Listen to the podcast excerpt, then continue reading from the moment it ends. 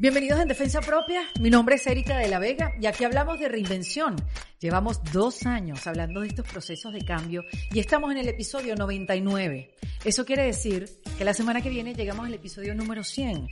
Y en ese episodio voy a hablar con un hombre por primera vez en todo el proceso de defensa propia para que nos dé luces con respecto a la reinvención de los hombres y abrir una nueva conversación en este espacio que me tiene muy emocionada. Así que no se pierdan la semana que viene esta conversación con este invitado especial que muy pronto se enterarán quién es. Por lo pronto les quiero hablar de mi invitada del episodio 99. Se trata de una mujer que ha vivido muchísimas reinvenciones. Ella mm, estudió biología marina, pero se convirtió en una de las figuras más importantes de la televisión latinoamericana, en el canal MTV, ¿se acuerdan? También se transformó en una persona que representó la moda internacional y también impulsó la carrera de muchos diseñadores a nivel latinoamericano. Y luego fue definiendo su propósito y a través de una fundación ayuda a las niñas a través del fútbol a tener herramientas para poder llevar una vida mejor. Ella se llama Eglantina Singh, una mujer además que nos acostumbró a verla rodeada de artistas como Ricky Martin, Paulina Rubio o John Bon Jovi, Pharrell, em, Alejandro Sanz, Alejandro Fernández. Pero ella poco a poco supo que ella podía impactar también al mundo de una mejor manera. Ya se van a enterar y ya van a conocer bien quién es Eglantina Singh. Pero antes los quiero invitar a la comunidad en defensa propia para que se hagan miembros y disfruten de todos los talleres que ahí tenemos para ustedes que están buscando reinventarse como yo. Así que esta semana eh, estrenamos el taller con Eugenia Machado. Eugenia Machado es alguien muy querido en la comunidad en defensa propia. Estuvo conmigo en episodio de eh, Kit de Emergencia y hablamos de las fortalezas, de saber cuáles son las fortalezas de cada uno de nosotros para poder ver las fortalezas de la gente que nos rodea y así poder generar felicidad. También el hecho de conocer tus fortalezas te ayudará también a imprimirlas en tus negocios, en tus emprendimientos y así hacer esos procesos mucho más fluidos. Así que si quieren saber cómo hacerse miembros de la comunidad, vayan a endefensapropia.com. Ahí hay un botón que dice comunidad y ahí van a tener todos los datos, toda la información para que se hagan miembros de, bueno, de este grupo que cada vez se hace mucho más grande y también para que se suscriban a mi newsletter para que todos los meses les llegue, todos los meses no, chicos todas las semanas les llegue un email con cosas que quiero compartir con ustedes, con algunos aprendizajes, editoriales y recomendaciones. Así que ya lo saben que es en endefensapropia.com. Y quiero saludar a varios de los que se han hecho miembros eh, en estos días. A Francis Fuenquinos, a Shiara Haddad, a Génesis García y a Irene Hernández bienvenidos a la comunidad en defensa propia y a unos que han estado desde el principio, les mando un abrazo. Ya he ido mencionando unos que otros en diferentes episodios, a Fátima Vivas, a Jenny Fermín, a Oriana Vázquez y a Anar Ramírez. Gracias por estar, por fortalecer esta comunidad y bueno, por todos ayudarnos a crecer, ¿no? Y a tener cada vez más herramientas para convertirnos en esas, en esas personas que queremos ser o que ya somos. Ahora sí los voy a dejar con alguien a quien quiero mucho. Eglantina Singh es una mujer que no entiende qué es eso nadar contra corriente, aunque muchos crean que lo hace. Ella simplemente nada, porque es muy auténtica. Y además es una mujer que no ve la vida en blanco y negro. La vida no es binaria. La vida de Eglantina Singh tiene muchos colores. Y aquí en esta conversación nos muestra muchos de ellos en defensa propia. Hoy en defensa propia eh, pasa algo muy extraño. La invitada cumpleaños. Happy birthday. Thank you. Mira lo que te Mira, tengo. qué mejor manera de celebrar que contigo. Mira. Ah. Ay. No, pero no, eso es para el ratito. Ah, chica, al principio. Porque para el final. Mira qué cosita tan cookie. Ay, mira qué belleza. Bueno, a celebrar el Día de la Tierra, parece como la, la parte norte del, del es como una terráqueo. pelota de fútbol. Sí. ¿Viste? Todo temático. Bueno, todo tema- Gracias. Mira, qué detallista, qué detallista. Yo no sé en defensa de qué vamos a estar porque... Ah, En defensa de los años, hermana. Happy birthday to you. Happy birthday to you. Happy birthday, Eglantina. Happy birthday to you. Make, make a wish. a ver. Te adoro. Yeah, happy birthday. Gracias, bella. Que cumpla muchos más, que todos Mira, tus sueños se hagan realidad. bebita. Lo dejamos ¿No por a aquí. meter la cara en la torta? No, Aquí cabe Aquí tu nariz. nariz. aquí solamente cabe tu nariz. La voy a dejar por aquí para después compartirla. Gracias. Pero nunca habíamos cantado cumpleaños en defensa propia. Bueno, siempre hay una primera vez. ¿Viste? Me alegra. Hay que ¿Tú jugar tu edad? hoy. Claro, estoy cumpliendo 40. Paso al cuarto piso. Qué década tan hermosa. Yo, Yo estoy muy emocionada, la verdad. sí, Muy contenta. que ahorita es que se pone mejor la cosa. Parece un cliché, pero en verdad sí. Bueno, es que yo no creo que uno crece, eh, envejece, sino uno crece, eh, crece pues. En experiencia, grande, en claro. experiencias y todo eso te, te va haciendo pues más completa. Ven, Perdón. acércate para que no perdamos la, la vocesota. Pero sí, pero es así, obviamente. Y yo creo que tú has vivido full, Eglantina, ¿no? Sí, eso es como dice la canción esa, eh, Live Fast, Die Young. Pero que I Exactamente. die very old porque quiero llegar a los 105, pero... Porque tu abuelo ha vivido, ¿cuántos años? ¿Tu genes? 98 creo que fue mi Ah, abuela. bueno, puede y- ser que pase. Bueno, y hoy en día con todas las tecnologías y, y, y todos los, los alimentos y todas las opciones que tenemos, yo creo que sí. Sí, why not? Y, pero bien, bien. Eh, no, si no, nos ay, volvemos bien. locas en el camino. Te dejo ahí firmada para que, para que me, me mandes para, para, para el otro lado. Pero ha bajado el ritmo, porque, o sea, la sensación que yo tengo, y seguramente todos los que nos están escuchando, es que tú vives un millón de cosas. eh, ¿Sabes? Como que siempre estás haciendo algo, siempre, o sea, como que no te detienes. ¿El ritmo ha bajado o se mantiene igual? No, el ritmo no ha bajado. 100 cosas, eh, la verdad es que son como dos cosas nada más, pero se, se dividen en, en, eh, en múltiples actividades. Eh, yo me siento con la misma energía. El otro día eh, mi abogado descubrió que, que cuando comía era la kriptonita de Superman, porque cuando como me da sueño y es la por primera vez que me callo o que me puedo quedar como media hora dormida. Pero de resto, mira, es un milagro que tengamos, que estemos aquí en este planeta Tierra, que tengamos una vida. Entonces, para mí aprovecharla. Bueno, y después de la pandemia. Y después de la pandemia. Mm. La pandemia, la pandemia tampoco, este, como que te bajó el ritmo. La pandemia. ¿No te bajó el ritmo ni No, yo siquiera creo con la que ayuda pandemia? un poco a enfocar y a, y a la constancia y un poco enfocar. Pero sí, la continuidad fue la misma. ¿Y qué te ayudó a enfocar la pandemia? Porque a todos nos dejó algo. Conchale, que me dejó en un solo espacio. En 1200 square feet por más de ocho meses. Cambié la casa siete veces. A mi sobrino le corté el pelo, lo, lo- lo- bueno, pobrecito. Sí, pero por ejemplo, eh, yo entendí con la pandemia que la pausa era importantísima. Mm. Tú sabes que uno siempre como, no sé, uno vive en automático, uno vive muy rápido y uno no se da cuenta para dónde va en ese automático. Y de repente con la pandemia fue una pausa, fue un frenazo tan fuerte que tú dices, ah, ya va, es que de repente uno sí necesita una pausa para saber a dónde ir o para tomarse el tiempo de pensar o para llenarse de valor y tomar decisiones o no, o, o- o revisar qué pasa en tu vida. Yo no sé si, si a ti te pasó algo así, que tuviste una enseñanza así de la pandemia como que, wow, yo esto no lo había visto. Eh, mira, la- el, check, el checklist siempre más o menos lo, lo hago constantemente como una vez ritual al mes, como si fuera parte de tu contabilidad. Uno va haciendo pues su checklist a dónde vas y cómo vas avanzando y qué cosas te van funcionando. Y, y- pero la O sea que misión- siempre hacías ese checklist. Sí, Mira, la, no. la misión y la bueno, idea. que si no, ¿cómo, cómo haces? ¿No? Bueno, con el psicólogo de repente una hora sí podía hacer un checklist, pero, pero bueno, no sé, esas son como enseñanzas que me, que me quedaron a mí. Quería saber de ti qué, qué te había dejado. Hiciste un, un Egla en Friends y empezaste a conectar con todos tus amigos a través de, de Instagram. Sí, yo creo que lo que eh, de la pandemia, eh, lo bonito yo creo que a todo el mundo le hizo como recalibrar las prioridades, más que como eh, el checklist, sí, pero bueno, vas haciendo tu checklist en cuáles son tus prioridades, qué son las cosas que uno está, eh, cuál es tu propósito, ¿no? ¿Qué eres bueno? ¿Qué te gustaría hacer? Bueno, esa fue la Eh, gran pregunta, ¿cuál es tu propósito? sí, bueno, y uno siempre dice que sí a todo. ¿Tú sabías cuál es tu propósito antes de la pandemia? Lo tenía un poco equivocado, pero sí iba por el buen camino. ¿Cómo? ¿En serio lo tenía equivocado? Bueno, yo siempre he pensado que la misión es el dar y, y el, el- o que, que mi propósito era el, el resultado de mi esfuerzo. Entonces, para mí en este caso ha sido por los últimos 10 años goleadoras y la fundación y, y encontré que no, que, que eso es un resultado, pero realmente mi propósito y con lo que hago eso es el medio, es la voz, ¿no? Y es el poder tocar y Oprah Winfrey, que es ah, asesora de goleadoras, dice, Eglantina, your purpose, your purpose. Y yo, yes, de goleadoras, look, look at the girls. Y decían, no, no, your purpose.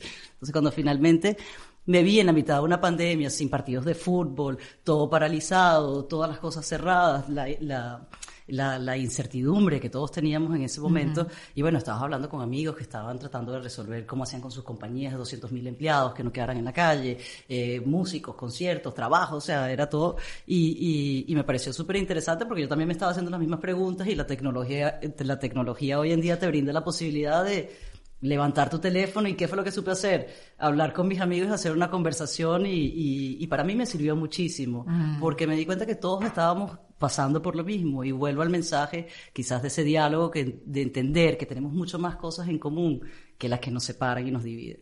O sea, todos... bueno, la pandemia nos igualó.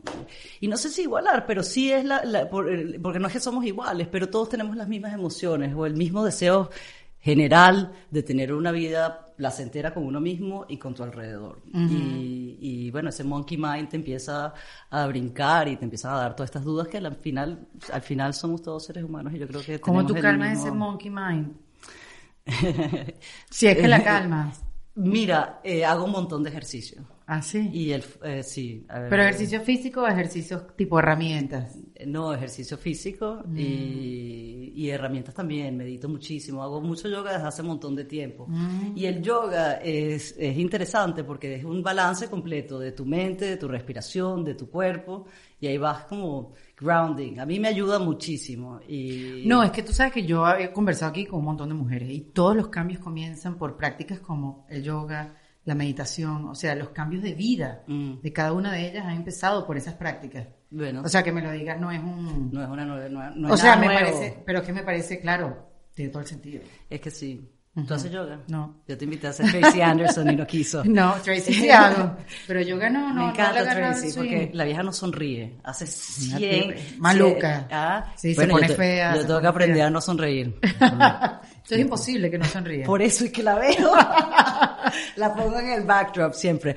Pero mira, y el deporte en equipo también es muy importante, yo creo, y sobre todo cuando uno tiene esa formación de pequeño, te ayuda a que los momentos de crisis uno no tenga, no sea reactivo, sino sea más proactivo. Entonces, eh, bueno, no sé cómo es la Pero ya vamos a hablar de goleadoras, porque yo siento que goleadoras obviamente ha sido tu bandera. Empezaste primero, se llamaba Proyecto Paz. Se llama, se llama, se llama. ¿Se sigue llamando así? Sí, es la organización. Ah, es la organización como el Paraguas y después goleadora. Sí. Ok. Este, o sea, lo cierto es que yo hablando con un amigo en común, es que de, de Glantina no sabemos esa parte social, o sea, conocemos un montón de cosas. Hay un montón de cosas que la gente le encanta de ti, hablan de ti, dicen de ti, pero esa parte social como que no, no la conocemos bien. Mm. Y me parece chévere ahorita poder hablar de eso. Pero, por ejemplo, yo, cosas que no sabía de ti, que acabo de descubrir hace poquito, que tú estudiaste biología marina. Sí. Y yo eso nunca lo entendí. ¿Cómo? o sea, como estudió biología marina. O sea, porque, ¿qué, pasó? ¿Y tú, no, ves todos los fines de semana de pesca con mi sobrino? Pero es una cosa. y la otra es estudiar biología marina. Sí, bueno, para que vean, a veces hay muchas cosas que la gente no sabe. Claro, y, piensan que pueden, que te conocen, que te pueden definir. Y mira, yo crecí en el Amazonas, rodeada en la mitad de una naturaleza basta, que me, que me enseñó, pues yo creo que tres lecciones muy básicas que me, las aplico a todo lo que hago en mi vida. Una es la humildad de entender que uno no es el centro del universo. Wow, eso es tan eh, clave. Y uno como, como Homo sapiens piensa que, que no, y uno se lo tiene que recordar. Sí, Entonces, total cuando la naturaleza hace, uno no, no, no manda, pues no dispone. Tú puedes desear, puedes trabajar, puedes tener esa constancia. La segunda es el, el, la, la, dicha de poder coexistir y compartir. Cuando tú ves como unos predadores y animales de todos tipos de especies tienen un, un ecosistema donde todos coexisten. Y si es la ley de supervivencia, uno tiene que alimentarse, pero no se están acabando, destrozando. Eh, yo digo, bueno, si se pueden llevar bien el mono y el, y el jaguar, porque pues... Nosotros, ¿no? Que somos iguales al parecer. Las gallinas nos parecen, yo creo que nos parecemos más a las gallinas. Sí, claro que sí. Y el tercero es el poder de ser una mujer, la belleza de ser una mujer. El Amazonas, ¿tú sabes por qué se llama Amazonas? No, cuéntamelo todo. Ay, no te creo, yo creo que me está mintiendo. No, no, cuéntame. Bueno, de verdad no sabes. No. El río Amazonas se llama Amazonas porque Francisco Orellana, que era uno de los mejores eh, soldados de Pizarro, cuando es la época de la conquista. Y bueno, el que no conoce su historia, chama, como dice Pablo Escobar, está condenado a repetirla. No, no, yo vuelvo de, yo, yo, yo el balcón y tal, y que vuelvan caras de pez, o sea, yo esa parte me la sé. Yo quería hacer un show, de repente lo voy a hacer contigo. Estoy buscando, sí, sí.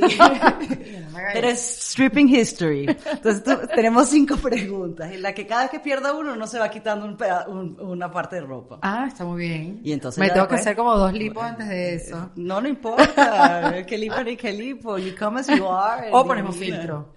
Tú sabes, mira, mira, la, la chicholina, tenía tres, estamos acostumbrados a unos, prototipos de mujeres. Exacto. Eh, o de la belleza. Vamos a normalizar ciertos cuerpos. Es actitud. It's all about attitude. Bueno, en Amazonas, Francisco Orellana Pizarro llega y conquista hasta en el, en el, en el imperio inca y tienen a Tupac, eh, Tupac Kamaru. Eh, es el octavo inca. Tupac Shakur, el rapero, saca su nombre de este mm. hombre que era uno de los hombres más fuertes, extraordinarios, un líder como ningún otro. Te voy a regalar un libro de él. Eh, y lo están, pues, él tiene un hermano, Huáscar, que ya habían escondido Machu Picchu para no dárselo a los españoles. Los españoles habían llegado al Cusco, habían roto todos sus templos y habían puesto, en vez de sus templos, pues, eh, la Iglesia Católica, ya que todos eran auspiciados por, por la reina Isabel, ¿no? Estoy esperando el cuento porque se llama el Amazonas. Van, Huáscar se escapa con el, tesoro que están buscando hasta el día de hoy, que es el dorado, y Pizarro le dice, mientras que yo mato a Tupac, Francisco Orellana, usted váyase detrás de Huáscar. Francisco Orellana se lleva una tropa de 60 o 100 y pico de hombres y se pierden algo que él describe como una inmensidad de agua que no podía ver de un lado al otro, solo que veía, no veía el horizonte, nada más veía agua. Y en esa búsqueda, siguiendo a Huáscar, que va con el tesoro más preciado, donde tío están todas las joyas, el oro, las esmeraldas, y lo interviene un grupo de mujeres que eran unas guerreras maravillosas. Mm. Eh, él las describe, pues le acabaron la mitad de su tropa y cuando salió por Cumaná, donde tenían una, una sede de esta, de esta colonia, le dice, hombre, ¿qué ha pasado? ¿Y el tesoro? ¿Y dónde están los hombres? No, tío, que nos han acabado, que llegaron las amazonas, son unas mujeres y las dice, las describe como las amazonas de Homero, no tenía idea de esta historia. Y todo lo que determina el río Amazonas, que empieza abajo en San Pedro, en, Perú, y termina y desemboca en el Orinoco, en Venezuela, al Atlántico, bueno, eso se llama el río Amazonas. Bueno, ya son afluyentes, pero toda la parte sólida de, la macizo de agua que se llama río Amazonas es por eso es porque hay supuestamente esta tribu de mujeres guerreras que son como las amazonas que describió Homero, eh, que eran las únicas guerreras durante la... ¿Tú te sientes una mujer así guerrera? Bueno, como Wonder Woman. Hipólita es la mamá de Wonder Woman. Claro, de la, Pero yo estoy liada un poquito con ese término porque nos sembraron también que éramos mujeres guerreras, cuatro por cuatro, que podíamos con todo. Could be. Puede ser que podamos. Puede ser que no. Puede ser que necesitemos ayuda. Totalmente. Claro, ¿no? Entonces, ya yo llego a un momento que, no, mira, guerrera nada, hermana. Ya yo estoy ya sin problema en pedir ayuda, en pedir compañía, en pedir, en pedir alianzas, ¿sabes? Porque, porque también como que aprendimos eso, como somos guerreras, podemos con todo. Muchas veces no.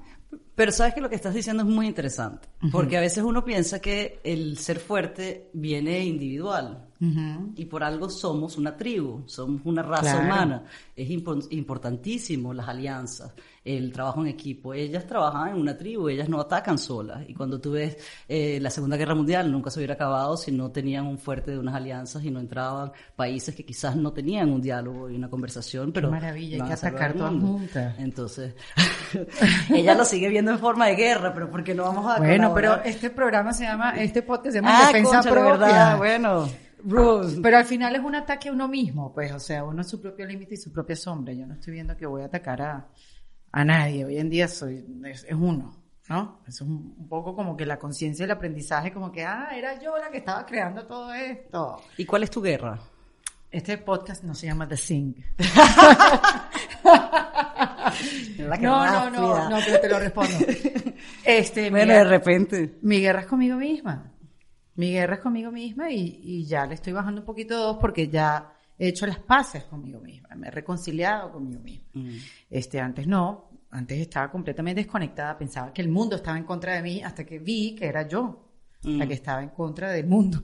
no es necesario. No. Sí, sí, sí. Uno Entonces- nunca nada contra la corriente, a menos que sea salmón y quieras ahí como... Bueno, yo siento que sí. Yo, tú has nadado mucho contra la corriente. Y está chévere. Yo surfeo. Yo siento que... And I change the wave. Si no me sirve, Claro. a cada quien lo que le acomode. Pero no está mal, o sea, bueno, tú has sido diferente, tú te has levantado y has tenido otra voz, tú ahorita en tu podcast te estás abriendo y estás hablando cosas de tu vida que antes no, no había pasado. ¿Por qué? No sé, no había el espacio, quizás, o sea, no, no, bueno, te llegó el momento de querer abrirte, hablar de, de, de tus cosas. Entonces, bueno, yo sí creo que, que has nadado contra la corriente y no, no, no ha salido mal. Bueno, qué bueno, entonces... Hay gente que ha tenido que, bueno, hay gente que le gusta más estar en manada y hay gente que le ha tocado devolverse o nadar en contra. ¿Tú no te has sentido así? Sí, sí. Mm. Por momentos me sentí como avestruz. Quería poner mi cabeza así dentro del hueco y... y no me daba cuenta que el cuerpo entero lo tenía afuera. Exacto. Pero, mm, pero bueno, uno, parte del aprendizaje es entender que hay, hay- no todo el mundo está en contra, ti- en contra de ti y- el mundo no está en contra tuya. Y cada quizás momentos duros son lecciones que te hacen aprender y ser eh, más generoso y más feliz. Y, y dices, bueno, coño, de repente, ah, Sí, no sí, era así o capaz. Bueno, entonces por eso sorprende cuando te veo en The Sing, en tu podcast, hablando de momentos fuertes que has pasado. Obviamente, la vida es complicada, para nadie es fácil la vida. Este, pero que te abres de, de, de tus propias cosas, de tus rupturas emocionales, de lo que pasaste, de cómo te comportaste en un despecho. Y es así como, qué bueno. Uh, Es humana. sí. A lo que le quedaba duda que soy un alien, soy humana. No, porque Eh, bueno, uno te ve muy feliz siempre. Entonces es como, conchale, sí la pasó mal, jamás me hubiera pasado por la cabeza. Bueno, yo creo que también es, eh, sí. Porque antes con una sonrisa en la cara todos los días no significa yo, mi, mi sonrisa es, es verídica, yo no la estoy escondiendo y a veces que me va a ver triste y no, mis ojos no engañan, pero yo creo que también todo el mundo tiene tantas cosas que, que está pasando por su- en su propio momento que llegar uno con una tremenda cara de, de orto y, y estar tirando mala energía. eh, Es peor.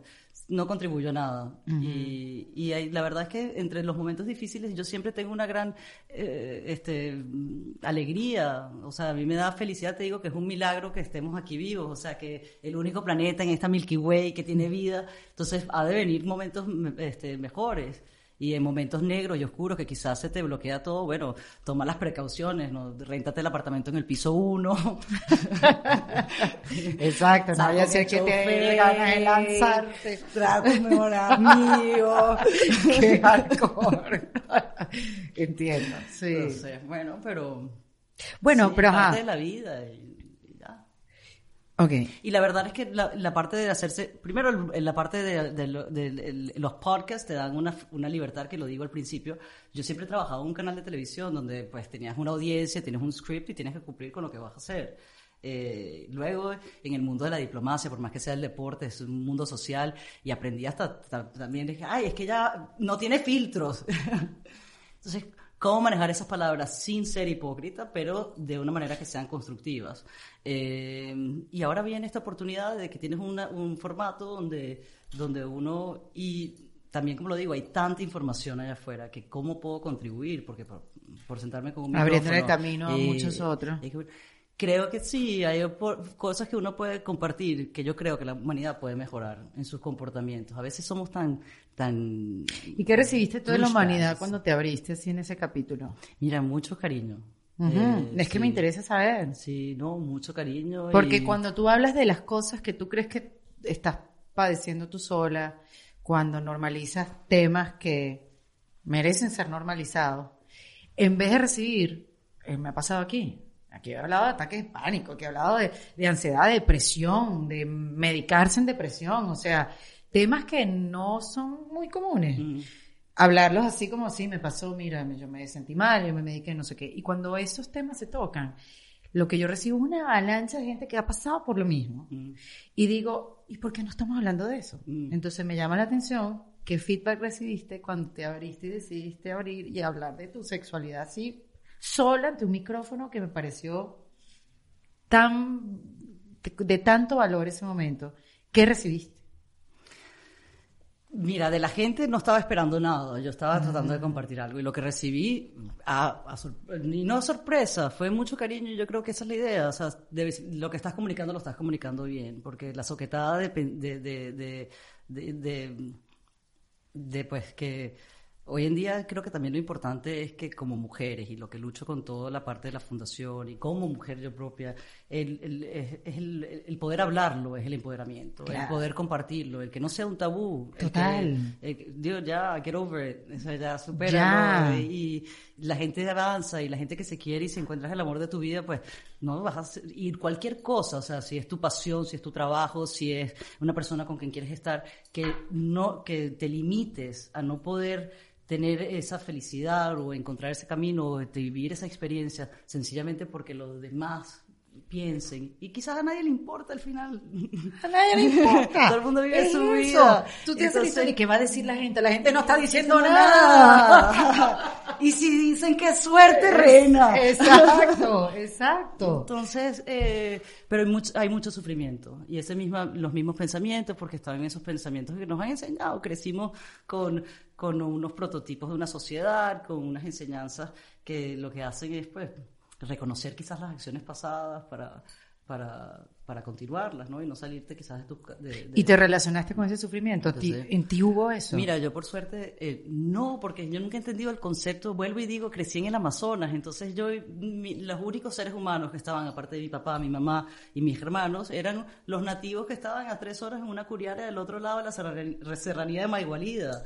Y yo llegué con mi baloncito de, de fútbol y ellos pues ni estaban vestidos como yo, ni hablan el mismo idioma pero nos empezamos a conocer, a compartir, me enseñaron a pescar, cómo eh, seguir las estrellas, cuándo sube la marea, cuál animal es esto, cómo cazar un morrocoy, cuál es la diferencia, cuáles son sus rituales, todo, y yo también. Entonces, nunca he tenido como estos eh, preconceived ideas o cómo me tenía que comportar. Cuando llego al colegio, bueno, o sea, la rebelde esta niña, porque cuestionabas las cosas.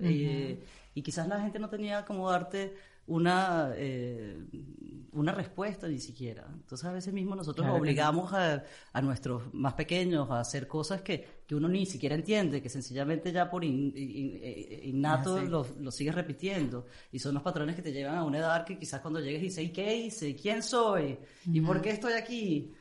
Eh, bueno, no sé, entonces yo nunca entendí el concepto de la oveja negra, de un líder negativo, ni de mucho menos. Claro, entonces no hubo eso en ti, pues no, no, no lo sentiste, no pasó. No, y a mí nunca nadie me ha mirado con mala cara, em, en todo lo contrario. Qué chévere. Todo lo contrario. Qué chévere. Pero pues la persona con quien estaba al lado sí tenía. Se construye una personalidad así? A las mujeres que nos están viendo ahora, ¿cómo uno construye? Bueno, a partir de la Amazonas, que ya sabemos que bueno. este, ya eso es decisión de cada quien. Pero Me encanta como yo le tiro la, la, la, toda la, culpa al Amazonas, todo, cualquier cosa es este, Estamos en desventaja, porque estuve en Caracas metida ahí Bueno, pero eso es poderoso. Eso también era una jungla. Sí, este, de las buenas. Sí, pero no, lo que te quiero decir es ¿Cómo se construye uno e, esa, esa personal? O sea, ¿cómo haces que tu vida suceda? ¿Cómo...? O sea, se requiere también trabajo. Y amor propio. No sé, he superado, como te digo, muchas veces me he sentido como una avestruz porque igual te afecta. O sea, eh, yo trabajé muchos años en MTV y luego hubo una cuestión de unas, de, unas noticias y, y, bueno, y eran todos como, eh, no sé, mira. Eh, cómo uno se genera esa personalidad. Como el morrocoy, va creciendo su, su caparazón. Y a veces uno es como la langosta que cuando el caparazón ya te queda chiquito es un sufrimiento horrible porque lo tienen que, tienen que cambiar, entonces se le cae la piel y después... o sea, fuiste haciendo resistencia, fuiste te haciendo... Sí, yo creo que es un poco eso. Y es un trabajo y una constancia y el enfocarte en el hoy en lo que puedes hacer hoy, no en las cosas que, que, uno quiere cambiar y a veces uno se, se pone unas, unas metas eh, o unos deseos gigantescos, entonces nunca tienes una felicidad y en, el, en, el, en, en tu enfoque, con tu día a día, con, con tu meta de, que, como te digo, es, estar contenta conmigo mismo y contenta con lo que viene haciendo a mi alrededor. Eh, lo que tengas que hacer para que eso funcione, you know, give it, con kindness, con amor propio, con, con ese con cariñitos, porque eso es algo que aprendí también en la pandemia.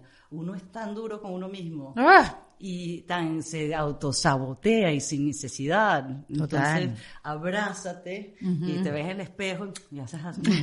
Entonces, somos únicos, todos tenemos una huella digital y Claro. todos tenemos un propósito maravilloso, somos mucho más que, que, que carne y hueso. El otro día estaba con eh, Sanjeev Chopra, que es el hermano de Deepak Chopra, y me dice, es que tú has entendido algo que, que, que es interesante, porque es el- y es lo que hago con goleadoras, lo estaba diciendo específicamente goleadoras, cuando a ti te pasan un balón, nosotros estamos como ya acostumbrados a que el de al lado te tenga que decir cuál es la respuesta, o lo hice bien, o sea, hasta Beyoncé Que te valide. Sí, que te valide, ese recognition. Y el reconocimiento viene de adentro, no va a venir de afuera.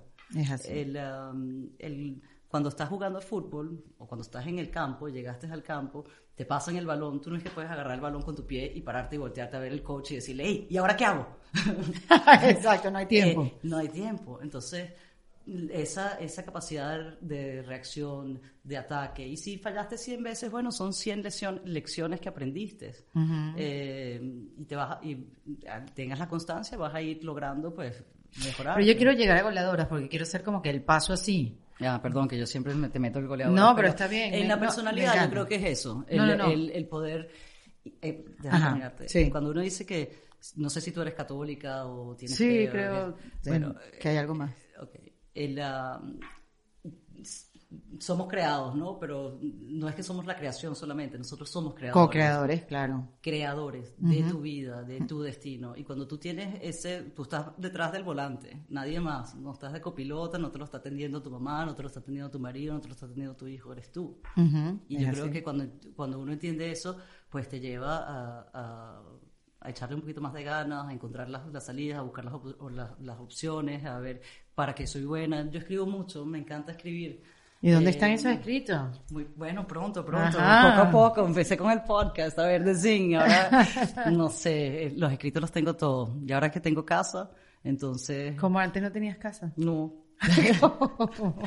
¿Cómo es eso, Atlantino? No, yo he sido una, una, una homeless, pero... eh, Pero adrede, feliz. Adrede, sí. Exacto. Sí, sí, sí. No te gustaba como establecerte en ningún lado, te gustaba como un poquito...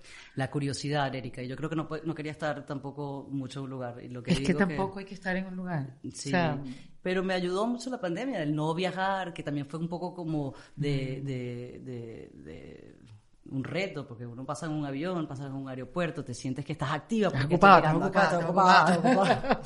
Y de repente era como, que, "Uh". ¿quién soy yo sin estar ocupada? entonces te hizo reencontrarte con todas tus cosas, eh, encontrar todos mis escritos, sacar todos mis libros, encontrar, eh, pues, eh, no, bueno, o sea, poner todo Qué en mismo positiva ha sido la pandemia en tu vida. Estás compartiendo cosas que antes no estabas compartiendo. Sí. Una cantidad de seguidores que tienes, gente que, que te sigue, que se hace preguntas, que, que te quieren. No es por la cantidad, pero por la calidad, sí. Y Claro que sí, que- cantidad y calidad. Mira, aquí estoy contigo. Sí, totalmente. Entonces, eh, eso para mí. Y además que la reinvención, y por eso vuelvo a la, a la biología marina, porque quiero como que ser el paso de las reinvenciones de tu vida, desde chiquita. O sea, estudiaste biología marina, te viniste a Miami a estudiar. ¿Y, y cómo fue ese cambio a MTV? O sea, ¿cómo, qué, qué es eso? O sea, de Yo las soy- ballenas. Yo soy una chica de extremos. Exacto. Oye, y le tienen una muy mala reputación a los tiburones. Los tiburones son muy cool. Los, los pinches delfines que todo el mundo lleva a sus hijos a nadar con los delfines son unos gang rapers. Ojo, ojo con el piojo que te lo estoy diciendo. ¿no? Mira, eh, era mi sueño estudiar biología marina y aquí en, en- en Miami tienen el mejor programa de biología marina en Estados Unidos. Bueno, otro en California, pero ya era muy lejos y mi papá ya de por sí estaba muy en contra de la idea de que yo me viniera a, a- a ningún lado fuera de su perímetro, ¿no? Claro. Y yo, no, papá, por favor, por favor. Eh, y empecé a estudiar biología marina, pero eso fue hace 20 años. No Claro. había el entendimiento, el, el- el- la conciencia que hay del sí. cambio climático, de los océanos, La el plástico, la sostenibilidad. Ah, Eso no existía. Eh, Todo el mundo estaba en Cashin. Estudiando Derecho, Eh, Arquitectura, eh, Comunicación bueno. Social. Sí, exacto. Sí. Y a mí me encantaba era la naturaleza. Pero eh, en la parte de donde hacíamos las prácticas era en el tanque en SeaWorld. con una ballena eh, que la tenían trancada ahí, una horca, y le Qué dicen loco. asesina además, y no es asesina, la pobre asesino son ustedes que la tienen acá. El cloro en mi pelo no me estaba dando los números, las matemáticas no me estaban Todo llevando era como a una mi contradicción. económica.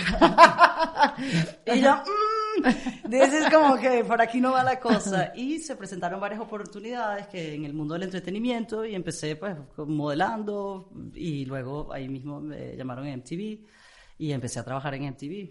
El Eh, hueveo. El hueveo, Qué loco, ese nombre se me había olvidado. sí. Mi papá, mi- ¿qué es eso?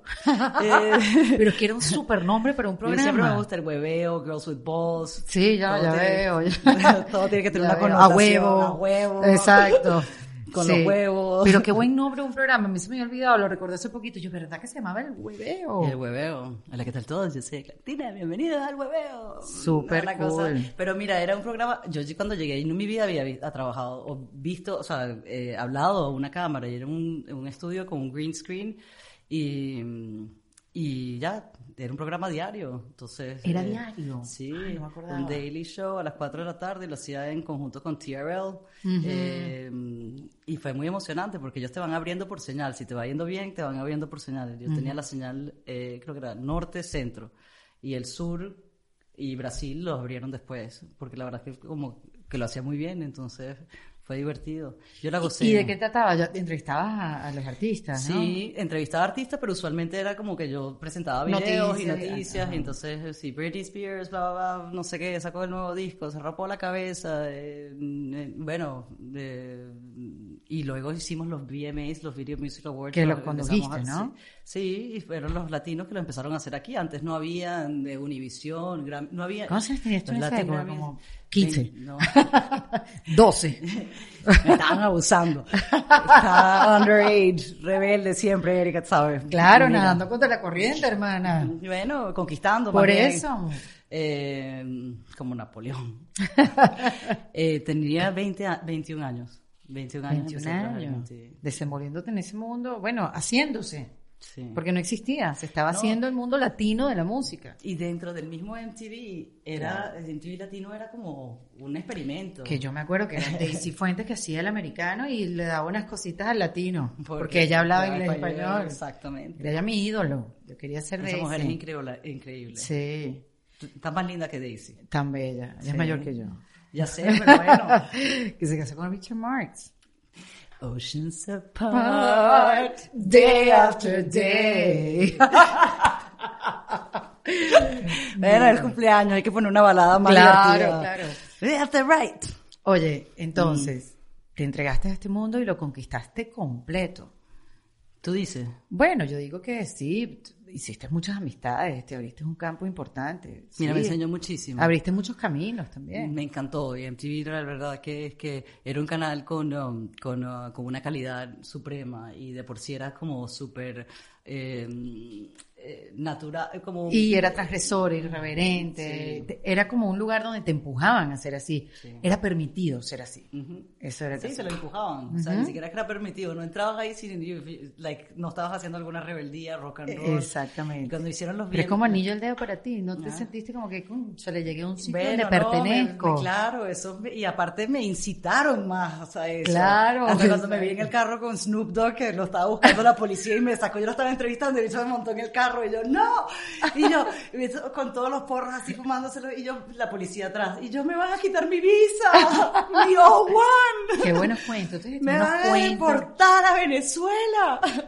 Y de esos cuentos, aparte de ese, ¿qué, qué más te queda de esas experiencias? Oh, mil y uno. Mil y uno, ¿no? Mil y uno, eso era una locura y Mm. divertido y no, y llegaba Gustavo Cerati, y no aparecía y, y después salía brincado por el otro, por un faro por allá atrás y, y hay unos espíritus en la audiencia y no salgo. Y yo- Eh, eh, bueno, ese- esa fue Tego Calderón, una vez que no, si no salió. Tego Calderón, ¿cómo es que y- se cantaba? La de Gilberto Santa Rosa que él cantaba. Eh, Eh, esa le cantaba Ana María Simón.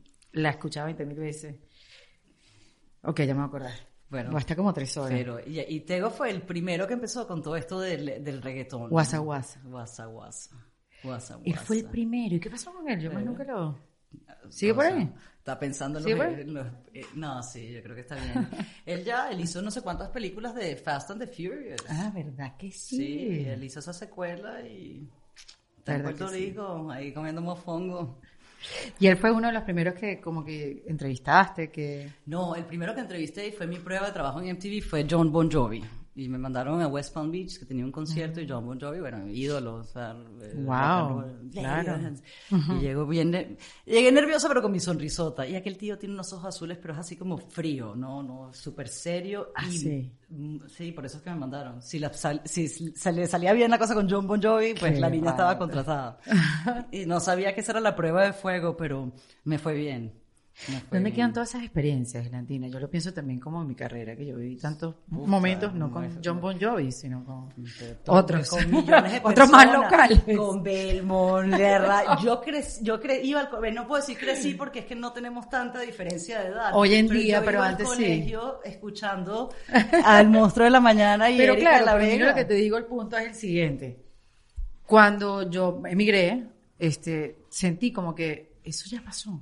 O sea, uno no puede seguir viviendo de esas, de esos momentos, de esas glorias. Cuando te digo glorias es porque de verdad era, era una gloria estar todas las mañanas en la radio venezolana. Mm.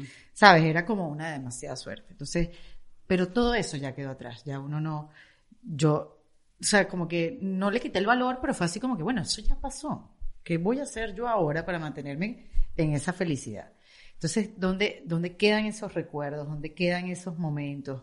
Tú dices, por eso te los pregunto, porque son cosas que tú viviste sola, con un equipo que no pudiste decirle a nadie porque no había redes sociales en esa época. Como que Sí. y que estoy con John Bon Jovi. Y para decir, mira, aquí estoy. No había en esa época. Entonces, eh, ¿dónde queda? ¿Dónde están? ¿Dónde están en ti esos momentos? Mira, me parece súper interesante. Uno, porque eh, quedan, viven en mí. Y es lo que me han hecho la persona que, me- que estoy aquí.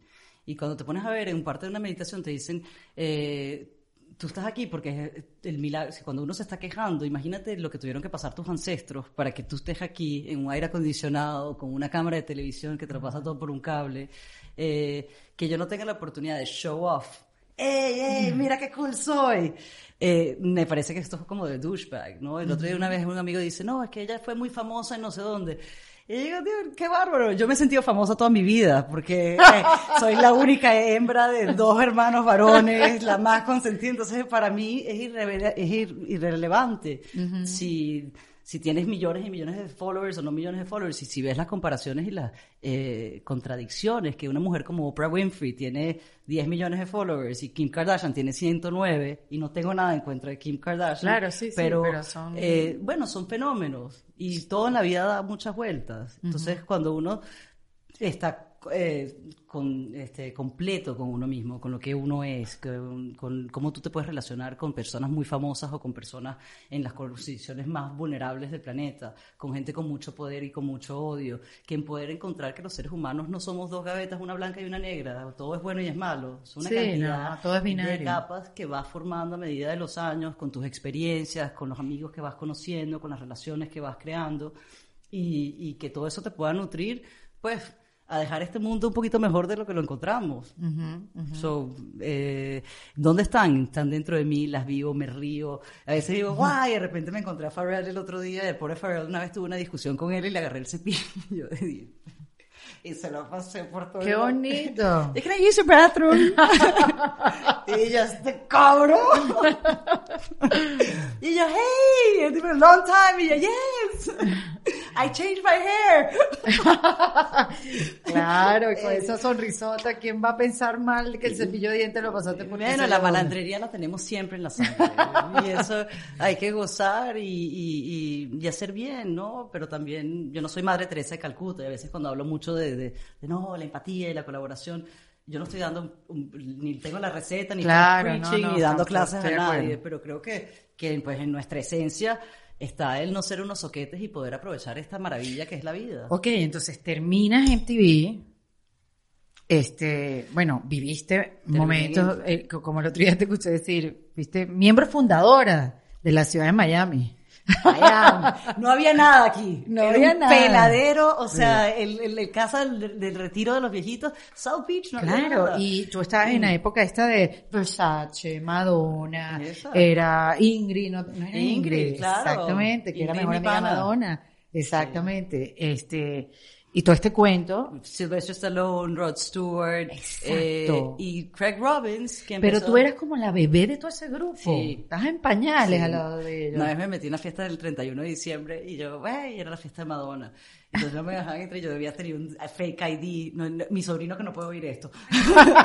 no se lo ponga, no se lo ponga. Qué suerte que el español no se le da muy bien. Exacto. Eh, y Madonna me dice, how old are you? Y yo, no, I was born in June 27. Tenía el ID de mi, una amiga mía que estaba en Londres y yo dando el nombre, el, el, el día con el mes y el año. Y después más adelante me dice, ¿y qué signo eres? Y yo, I am a Taurus. Y le wasn't your birthday in June? Y yo, eh, Eh. bueno. sometimes I'm a Taurus, sometimes I'm a Gemini. At the end, horoscope, you're all gonna die. Gemini, you'll die twice.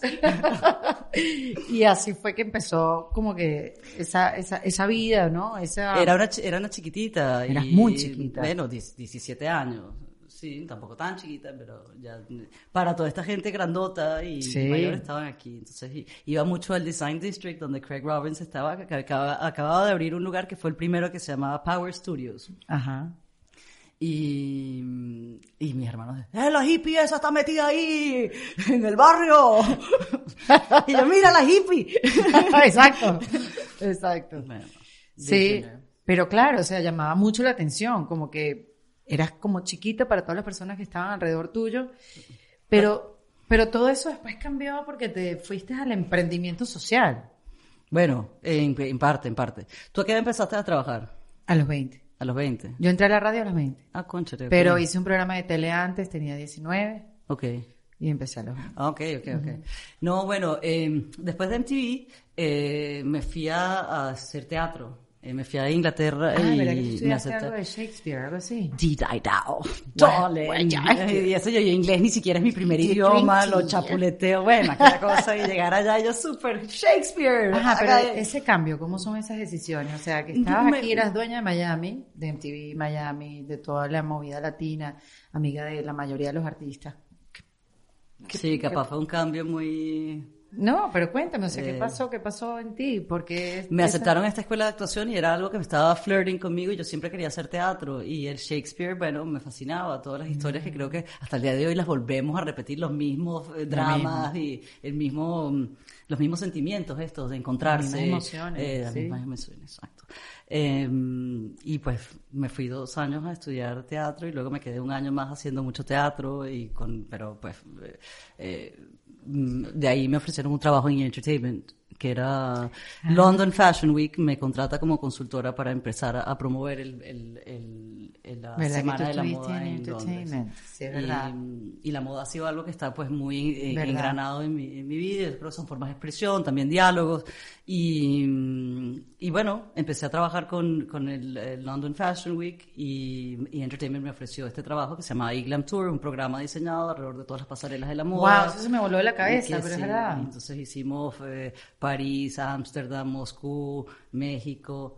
Mer- la alianza de Mercedes-Benz con, Mm, con Mercedes-Benz México y for- pusieron el Fashion Week ahí y de ahí llego a trabajar en eh, Project Runway, me dan de, Project Runway, exactamente. para ser la conductora y era y para mí era súper importante porque creo muchísimo en el talento de todos los latinos y somos una, es una, una maravilla, ¿no? Todos compartimos el, el idioma castellano, pero cada uno sí tiene una griña contra el otro, ¿no? El argentino con el chileno. Es que hablamos distinto, nada más utilizamos palabras distintas. Ya Sí. por ahí es como. Pero el, el- la- parte de, de- de condescendencia que puede sentir quizás un mexicano con el guatemalteco, eh, el costarricense con el panameño, el colombiano y el venezolano. Bueno, o sea, en vez de unirnos, y, y yo creo que en vez eh, también. Ya está pasando, Sí, sí, sí, sí, sí, sí. Hoy en día creo que el reggaetón nos, unió a todos. Nos pudimos. en el perreo. Estamos todos perreando. Bueno, como buenos latinos, entonces eh, la idea de que ver tanto talento de, moda, de diseño en Latinoamérica, con tantas cosas que pueden, que venían de otros diseñadores. John Galeano llega a México y se lleva todo el diseño y todos los, bordados de, los aztecas y hace una colección maravillosa. ¿Por qué dentro de nuestros mismos países no pudiéramos encontrar eso? Sí, lo demandaron. Entonces, ¿hasta qué punto es cultural appropriation, te estás apropiando, apropiando de, de, la cultura de los demás. Eh, sentía que los latinos siempre tienen que irse fuera para poder triunfar nunca te da esa oportunidad a tu país. y para mí era importantísimo que pues en su mismo continente pudieran tener una oportunidad y mostrar que los latinos sí tienen una capacidad de diseñador, que hay miles de Carolinas. Chévere, un super proyecto para estar. Y sí, y ahí estuve con Ángel Sánchez, que era jurado, eh, y aprendimos a conocernos un poquito mejor los dos venezolanos. Sí, y y en ese proceso empecé con, con, ah, con la idea de, de, de, hacer la fundación. Y no era tanto hacer la fundación, yo estaba trabajando con las Naciones Unidas. Eh, ah, empezó por ahí. Como embajadora de buena voluntad, bueno, agente de paz. Y ¿De qué se trata eso? Son agentes que usas pues plataformas como la, de, no sé si tenía ese momento seguidores, creo que todavía ni siquiera existían las redes sociales, pero personas con influencia que eh, pueden usar su voz para conducir a, cambio, a cambios positivos, eh, a, generar, a, multiplicar los agentes de cambio. Entonces, bueno, lo empezó en UNICEF con, con eh, Breakfast in Tiffany, Audrey Hepburn, y ahí lo ha continuado con un legado de embajadores de buena voluntad, que nuestro amigo Edgar Ramírez es uno de ellos. Verdad, Y mm, eh, yo, a mí me llamó mucho la atención porque los esfuerzos siempre iban, en las Naciones Unidas es impresionante, y tú ves ese instituto y toda la carta de los decretos de los derechos humanos eh, es algo que pues te, te, mueve, por lo menos a mí me mueve muchísimo, pero ves lo grande que es, la cantidad de organismos que tiene y cómo todos sus esfuerzos estaban dirigidos a los países en Asia y, en África y, en, África y en el Medio Oriente, pero muy poco esfuerzo había hacia la América Latina. Y yo no, para, los latinos, para los latinos. Entonces, tanto se tardaron que dije, bueno, yo hago mi fundación, llamé al abogado, montamos un 501c3 y pasamos por due diligence, auditoría, pa, establecí todo mi board of directors y digo, ok, vamos a utilizar el fútbol como, como un lenguaje universal. Y parte bien el fútbol, lo conecto con la pelotita de fútbol en el Amazonas, comunicando con estos indios. Si no tenemos nada en común y como unas personas que ni siquiera compartimos el mismo idioma, que nos estamos viendo así, podemos encontrar cosas que nos relacionen y nos lleven a crear eh, cosas juntos. Claro, sin embargo, la mujer no es normal verla jugar eh, soccer, fútbol, ¿no? Por eso nace goleador. Claro. Exactamente. El primer programa vamos a Haití y cuando llego a Haití el 3 de enero, yo sin saber mucho, eh, el 7 de enero pasa el terremoto del 2010 más grande de, de, todo Haití, aquello era un terrible, dos chicas que estaban conmigo se montaron en el primer avión y se fueron, toma tu locura, quédate aquí. Eh, y sorprendentemente ellos necesitaban pues atención médica, agua y todo, medicinas. No sabían utilizarlas, quizás todo el mundo se volcó en donar, en hacer donativos, en traer medicinas, pero no en cómo eh, eh, administrárselas. y, y, el jueguito de fútbol entre esa disparidad, esa incertidumbre y como la violencia que estaban generándose, los hizo conectarse, eh, conocerse. Ah, mira, tú estás acá y tú eras primo de no sé quién y estás solo, ok, te puedes venir a mi casa. O bueno, mira, mi esposa necesita esto o aquello. Entonces, eh, hoy en día lo compró Carrefour y, sigue el programa, pero en Haití... Eh, hicimos y empezamos con la idea de construir lo que viene siendo las instituciones gubernamentales, la empresa privada y los líderes locales.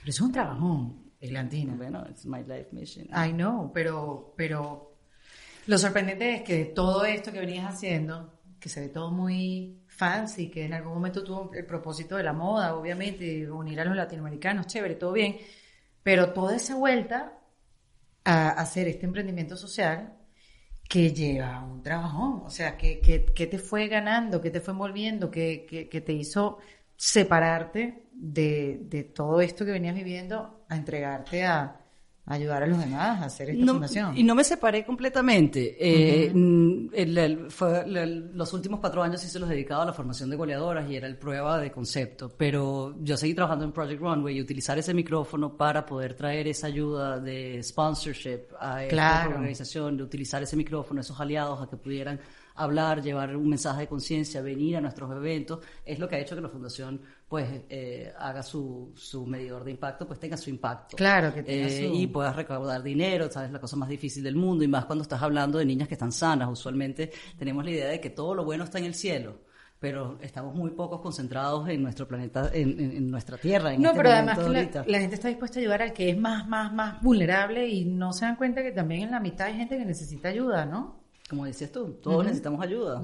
Don't be afraid to call for help. Exactamente. y, cuando tú ves unos niños sanos, y especialmente unas niñas, decirles que vengan a jugar fútbol, pues cualquier otra persona dice, no, yo voy a ayudar a los niñitos que tienen eh, cáncer o que necesitan una escuela. O que no eh, tienen techo, pues, que no tienen familia, o sea, que son, es una vulnerabilidad tú le das profunda. Un, tú le das un techo y es con lo mismo, le estás regalando un pescado, pero no los estás enseñando a pescar. No los estás enseñando a que la vida tiene sus momentos difíciles y tienes que tener constancia, enfoque y trabajo en equipo. Y las mujeres usualmente somos las peores en trabajar en equipo y si lo volvemos y ha sido porque, chiquita mejor bueno porque te lo ha hecho la sociedad o sea tú ves Disney World y te dicen la lucha es de las mujeres eh, o el prototipo de lo que viene siendo femenino es eh, lograr una ciertas cosas, una familia, un marido. las telenovelas. Eh, las telenovelas, bueno, es el, hombre el que te suple, o, un poco esa es tu función. Y, y, si lo buscamos en la parte de los animales, tú ves el comportamiento de los leones, las leonas, están en, conjunto y las leonas se apoyan unas a las otras y cazan juntas y hacen todo eso, que son unas maravillas. Y el león está alrededor protegiendo el perímetro porque su única misión es protegerlas a que ellas no les pase nada. Está un poco flojeando el león, ¿no? Pero está bien. está bien, está ahí una sombrita. Nosotros siempre tenemos la capacidad de ser overachievers. Pero, mm, pero bueno, el, romper un poco esas, esos, eh, eh, no es romper, pero es cambiar la idea de que lo que podemos o no podemos hacer las niñas. Es poco el progreso que va a haber en una sociedad si la mitad de la población no está por dentro de la participación social, económica, bien llámese educación formativa o si le vas a dar estas herramientas que nosotros generamos a través de un juego. Yo no las generé, es un juego muy sencillo. Sencillamente ese juego les da la oportunidad a ellas de encontrar ese reconocimiento, ese éxito, esa, esa capacidad de, descubrir cuál es su, su, su Ser buena en identidad, de pertenecer a algo más grande que ti, que tú misma, ¿no? O sea que... Eh, y cuando después de Haití fuimos a Venezuela, hicimos una alianza con la CAF, eh, para llevar el programa a Petare. Y entonces vamos a la Dolorita, hicimos todo un recorrido, la bombilla, eh, palo verde. Y en la Dolorita una niñita se me acercó, porque yo le vengo diciendo al entrenador, por favor, ¿y las niñas? ¿Dónde están las niñas? No, no, las niñas son muy peligrosas, las niñas no quieren jugar. Y la niñita se me acercó y me dijo, por favor, déjame jugar, que yo quiero jugar. Porque me vio jugando. Ah, porque el principio no era con las niñas, era con los No, era el Proyecto Paz Latinoamérica, es una organización que se buscaba promover la cultura de paz a través del fútbol, la inclusión, encontrar que tenemos cosas más cosas en común. Pero, conchate, cuando vas viendo que si las niñas no están participando no estamos haciendo bien el trabajo. Y yo, y a mí me pasó lo mismo. Exacto. Y, y la niñita me dice eso y después entonces empiezo, el entrenador me dice, bueno, es que no hay más niñas que quieran jugar, ella es la única. Y yo, como que no hay más niñas? Y las otras, no, Catira, eh, de marimachas, no sé cuánto. Viene el cuento con el referente del Miss Venezuela y un poco cambiar esos referentes. Formamos la Liga Femenina de Venezuela, eh, donde Deina Castellanos puede, puede llegar a participar y lograr su sueño profesional y cambiar su vida entera. Y hoy en día, pues tenemos referentes. y hacer el camino las demás Que son quizás, puedes tener de todo, pero que puedas escoger y que puedas encontrar en ese campo. Cuando estás en el campo es que estás en la movida, estás participando. Entonces, y si no estás en la, movida, pues... Claro, no pasa nada. Y yo creo que cuando lo aprendes de chiquitas, lo que estás diciendo, bueno, eh, se te forma, se te queda engranado en tu cuerpo. Y está probado que las mujeres que hacen trabajo en equipo, pues tienen más capacidad de ser líderes en el sector que quieran. Yo creo que tú jugaste mucho voleibol o basquetbol. Kicking ball. Ahí está. She likes kicking the ball. Lo sabía, te veía. Sí, no, y jugué tenis, que es un, un, es un deporte bien individual.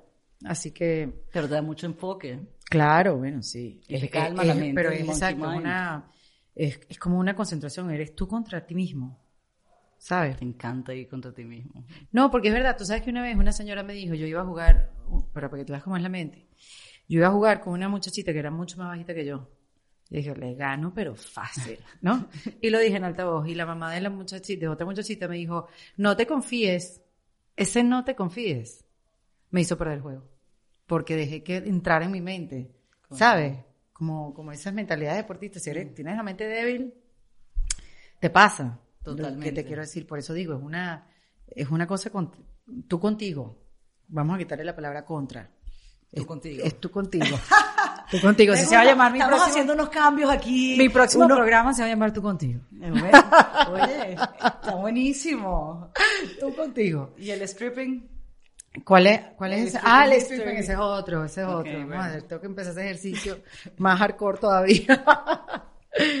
Mire, Glantini, ¿cuál es? A ver, tú tienes tu, tu objetivo con la fundación, pero objetivo co- como mujer. Estás cumpliendo hoy 40 años. Te has planteado, bueno, aquí, mira, de aquí a 10 años yo quiero, yo, yo como persona, más allá de la organización, que yo sé que va a ir creciendo, cada vez tienes más aliados y, y cada vez te mueves más. Yo siento que para tener una fundación tienes que ser una persona este, que te mueva y, demasiado el, el porqué de la fundación y que tienes que también tener tus contactos, tu gente, hacer amigos y estar abiertos a, a meter más gente en tu proyecto. Y para eso se necesita bastante energía. Tú la tienes. Mi próximo proyecto es sacar una, bebi- una bebida energética rejuvenecedora. Re- rejuvenecedora. Muy bien.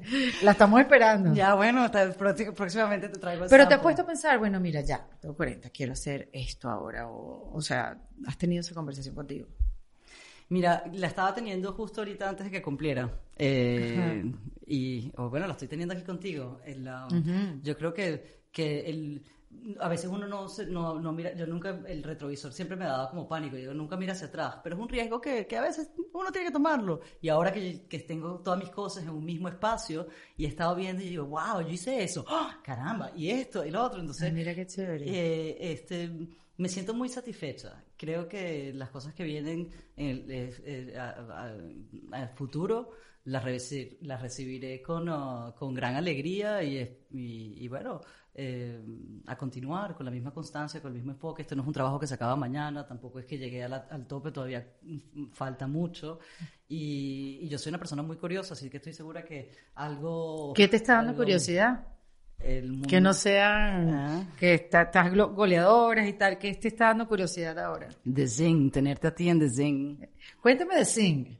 Cuéntame Sing, porque acaba de empezar el podcast. Sí, ¿te acuerdas? Te dije, estoy un poco nerviosa. Y no, yo no sé, lo vas a hacer bien. Claro, claro, no, y, o sea, y, y armar el concepto, no, no, no sabía de qué iba, me medio contaste, pero después que lo vi, está muy lindo, está, se, Gracias. se ve súper distinto y, y es esa conversación tú contigo.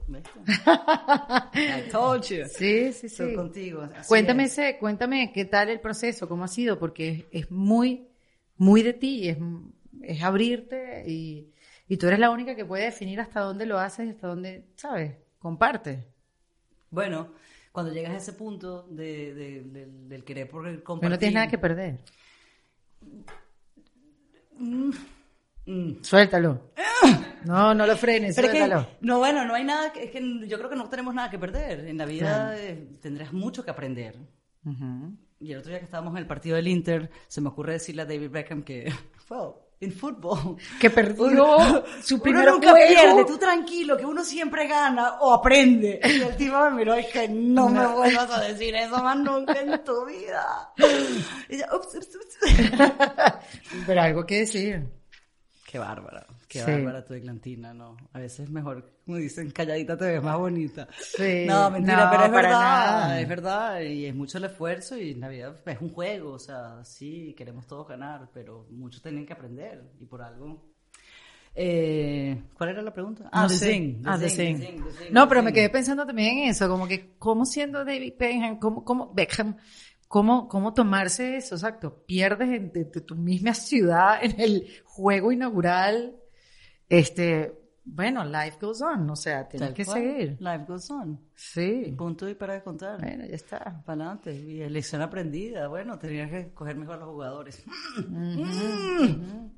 Que yo creo que él estaba a punto de. eh, iba a ser el tercer gol y el tipo, yo creo que estaba a punto de tirarse al campo, ponerse la camisa y. y salir No, pero definitivamente el deporte Ah. te hace, el deporte te hace tener humildad, bajar la cabeza. Míralo, míralo. El hombre más.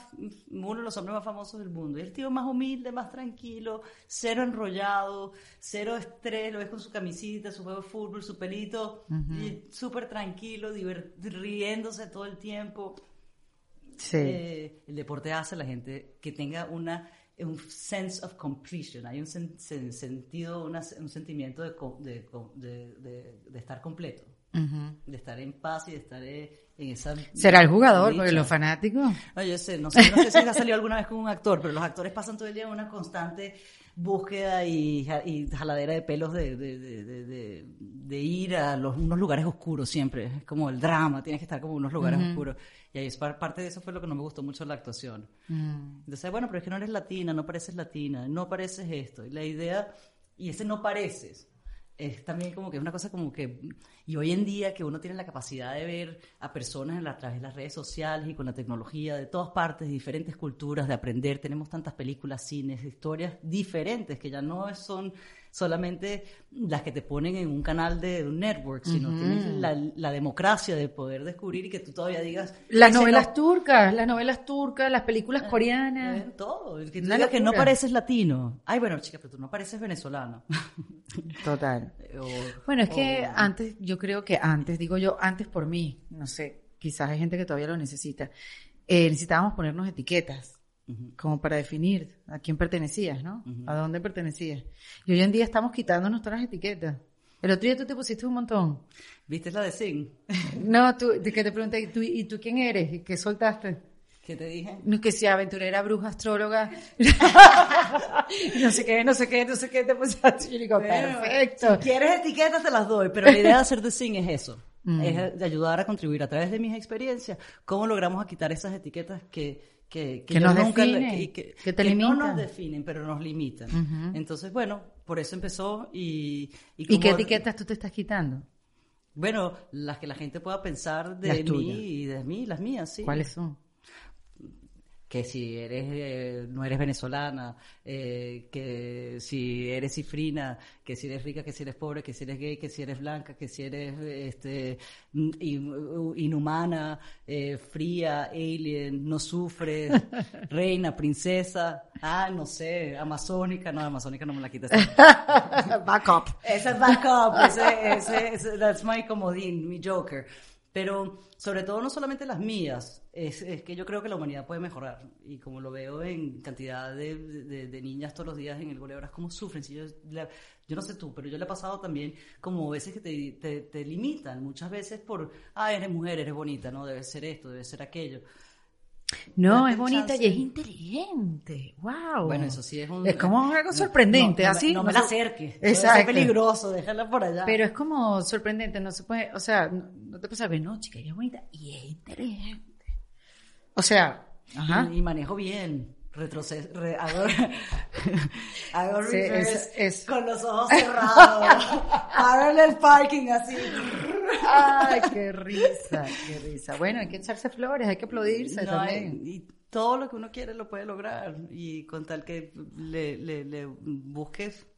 ¿Y hay algo de ti que quieras cambiar? ¿Con qué luchas de ti misma todos los días? Uh, yo, me da mucha ansiedad cosas eh, a veces eh, que lucho. Chama, no sé, yo no tengo mucha lucha con ni con el despertarme, ni con el hacer ejercicio, o el comer a veces no, pero tomar tanto. Mira, a mí me Yo nunca pensé que me iba a poner tanto alcohol en Esa es lo que me aprendió la pandemia. Yo siempre pensé que me iba a chupar más al alcohol que lo que me iba a poner en las manos. aquí tengo que balancear esto. Paso esta noche dando tanto alcohol y yo... no, pero fíjate, aquí me han dicho, por ejemplo, con, contra que han luchado aquí las mujeres toda la vida. El perfeccionismo es algo que muchas me dicen que, que han luchado, porque bueno, claro, el perfeccionismo no te lleva a ningún lado y no te deja arrancar los proyectos y te hace agarrarte unas cosas que al final no son tan importantes, mm. ¿no? Tú, lo que tienes es que hacer más que el perfeccionismo. Este, yo he luchado contra, bueno, contra mí misma, porque en esa, en ese pesimismo en condenarme todo el tiempo y no me tengo que condenar sin abrir las posibilidades. O sea, a esa, a esa lucha me refiero de que, que hay eso sí que ya, o sea, ya para, que todo puede estar mejor por ahí va un poco. Yo creo que cuando te digo el, quererse a uno mismo, el, el, el, autodestruir, esa, esa mala maña de autodestruirse, de la misma mente, de decirte, you're not enough, no eres suficiente, eres una loser, eh, a quién le importa. Mira todo lo que están eh, haciendo las demás y tú qué estás haciendo. Exacto. Uf. ¿Quién eres tú? Sí, mega no sé qué, y por la forma, y por los medidores que tienes, y sobre todo hoy en día en, en, en, este mundo de entretenimiento o de la vida, tienes un medidor que son cuántos followers tienes, cuántas vidas tienes, y yo, Sí. bueno, Dios mío.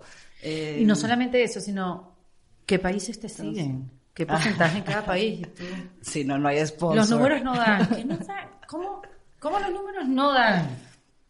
Tienes que tener backup. O sea, es que es más que números. Es más que números. Mira, cuando yo iba a sacar el podcast, el, eh, antes de esto, cuando empecé Eggland Friends in Between, llevo como seis, tres meses, seis meses y como desde noviembre. Yo, no, que el podcast, que el podcast, el podcast.